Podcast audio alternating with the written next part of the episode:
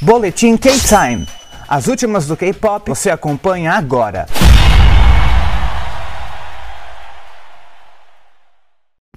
E aí, K-Time, Luke Baldinho aqui para mais um boletim. Hoje eu quero falar de Red Velvet porque a SM já confirmou que as garotas vão voltar com um novo álbum.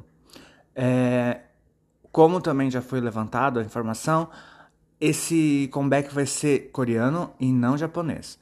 O último retorno delas foi no ano passado, com o álbum Kingdom, e uma das coisas que eu mais amei foi que foram lançadas duas versões do mesmo álbum, com mudando só a capa, o papel que, que envolvia a capa, de resto era tudo a mesma coisa, e uma, uma youtuber muito chata que eu assisto só pra ver unboxing, comprou os dois achando que ia ser diferente, quando abriu era igual. Ficou decepcionada, dizendo que adorou, com uma voz decepcionada. Como não mostrava a cara, não pude ver a cara. Porque eu tô jogando esse esse, essa associação, porque, né, um episódio curto não me deixa contente.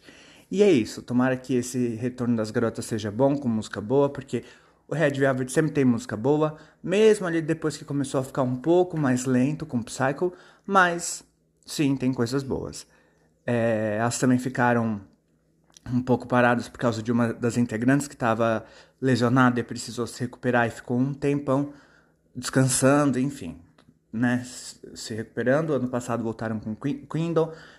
King, Queen, não, Kingdom, ou Queen. Ah, deu pra entender. Ah, uma parte dos fãs não, não curtiu muito o comeback. Realmente não deu para sentir que não foi o melhor que o Red Velvet podia entregar, mas é comeback, a gente gosta. E é isso, elas vão voltar.